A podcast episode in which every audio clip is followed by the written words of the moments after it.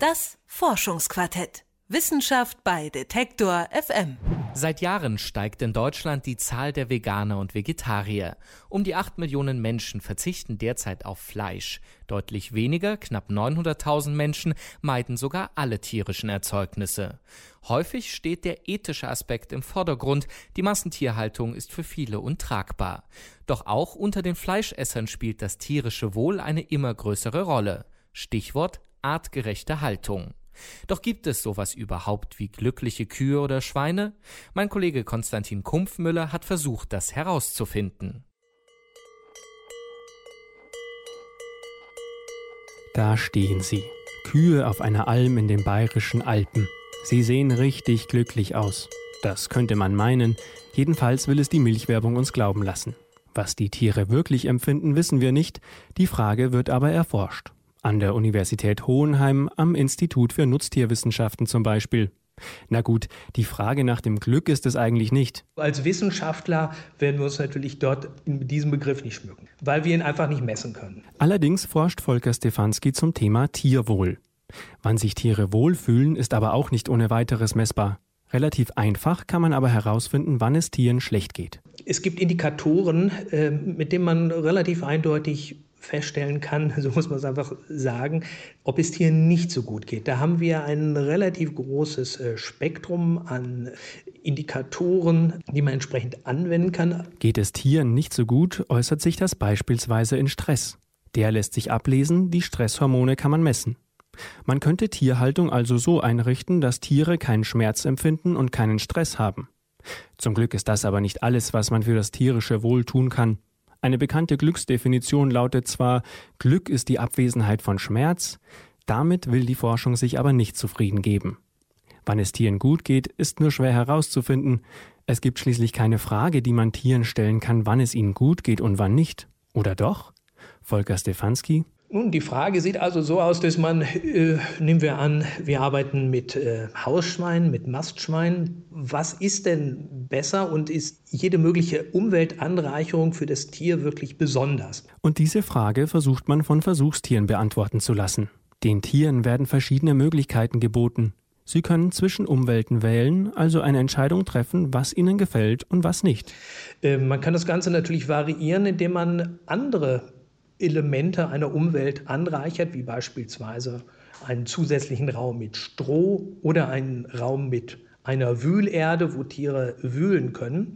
Und alles das kann man ja entsprechend vergleichen und das tun wir auch. Und es zeigt sich ja ganz eindeutig, dass beispielsweise ein, ein Substrat, in dem Schweine wühlen können, erheblich präferiert wird gegenüber einer einfachen Spielkette oder eines Kanisters. Das wäre sozusagen die erste Ebene, wo man sagen kann, gut, nicht alles ist gleichwertig für ein solches Schwein.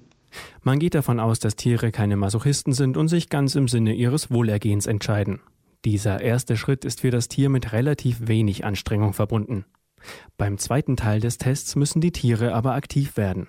Es wird getestet, ob sie auch bereit sind, für Dinge zu arbeiten, indem sie etwa einen Schalter drücken oder eine Tür gegen einen Widerstand aufschieben. Wenn Tiere dafür nicht arbeiten wollen für eine bestimmte Ressource, würden wir vielleicht den Schluss ziehen können, dass diese Ressource unter Umständen oder diese Anreichung dieser Umwelt für die Tiere nicht eine gleiche Bedeutung hat wie eine Ressource, für die sie investieren, um dort heranzukommen. Man kann also herausfinden, was für Tiere welchen Stellenwert hat und wovon ihr Wohlergehen besonders abhängt.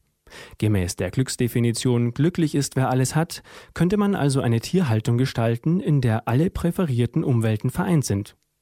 Es gibt aber noch einen dritten Schritt der Versuchskette und der klingt erstmal sehr grausam. Man entzieht den Tieren das wieder, was ihnen gut tut und testet, ob sie das frustriert.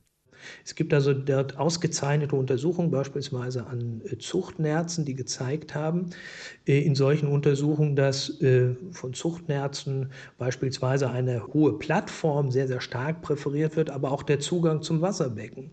Aber es ist nur so, wenn der Zugang zum Wasserbecken, zu einem zusätzlichen Wasserbecken, es geht ja nicht um Trinkwasser, den Tieren vorenthalten wird, dass sie dann deutliche Stressreaktionen zeigen. Mit solchen Versuchen wollen Volker Stefanski und seine Kollegen herausfinden, was das Tierwohl erhöht und wie sich das in die Tierhaltung integrieren lässt. Schon jetzt sind einige solcher Methoden im Einsatz. Es gibt beispielsweise weiche Laufmatten für Rinder, die gelenkschonend wirken, und Kratzbürsten für Schweine, an denen sie sich reiben können.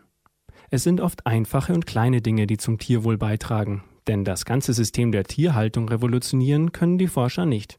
Einfach vielleicht äh, einen Schluss zu ziehen, Schweine brauchen viermal so viel Platz wie bisher, ist ähm, sicherlich, das kann sich jeder vorstellen, eine relativ teure Maßnahme. Äh, vielleicht ist es aber gar nicht erforderlich, den Platz äh, so groß auszudehnen. Es ist vielleicht sehr viel wichtiger, den Tieren Funktionsräume zu geben, wo sie äh, hahnen oder entsprechend koten können und sich in ihrer Umwelt mit Dingen beschäftigen können. Ob das nun zu den in der Werbung versprochenen glücklichen Tieren führt, wir werden es nicht herausfinden. Mit der Erforschung, was Tiere wollen, wird es aber zunehmend Möglichkeiten geben, das Tierwohl zu steigern. Mit super Billigangeboten ist das aber nicht zu machen, meint Volker Stefanski. Für ein verbessertes Wohlergehen der Tiere wird man in die Tasche greifen müssen. Das lässt sich auf jeden Fall vermutlich jetzt schon ableiten. Dem tierischen Wohl kann man also auch in der Nutztierhaltung näher kommen. Es wird aber viel Geld kosten. Ein Beitrag war das von Konstantin Kumpfmüller.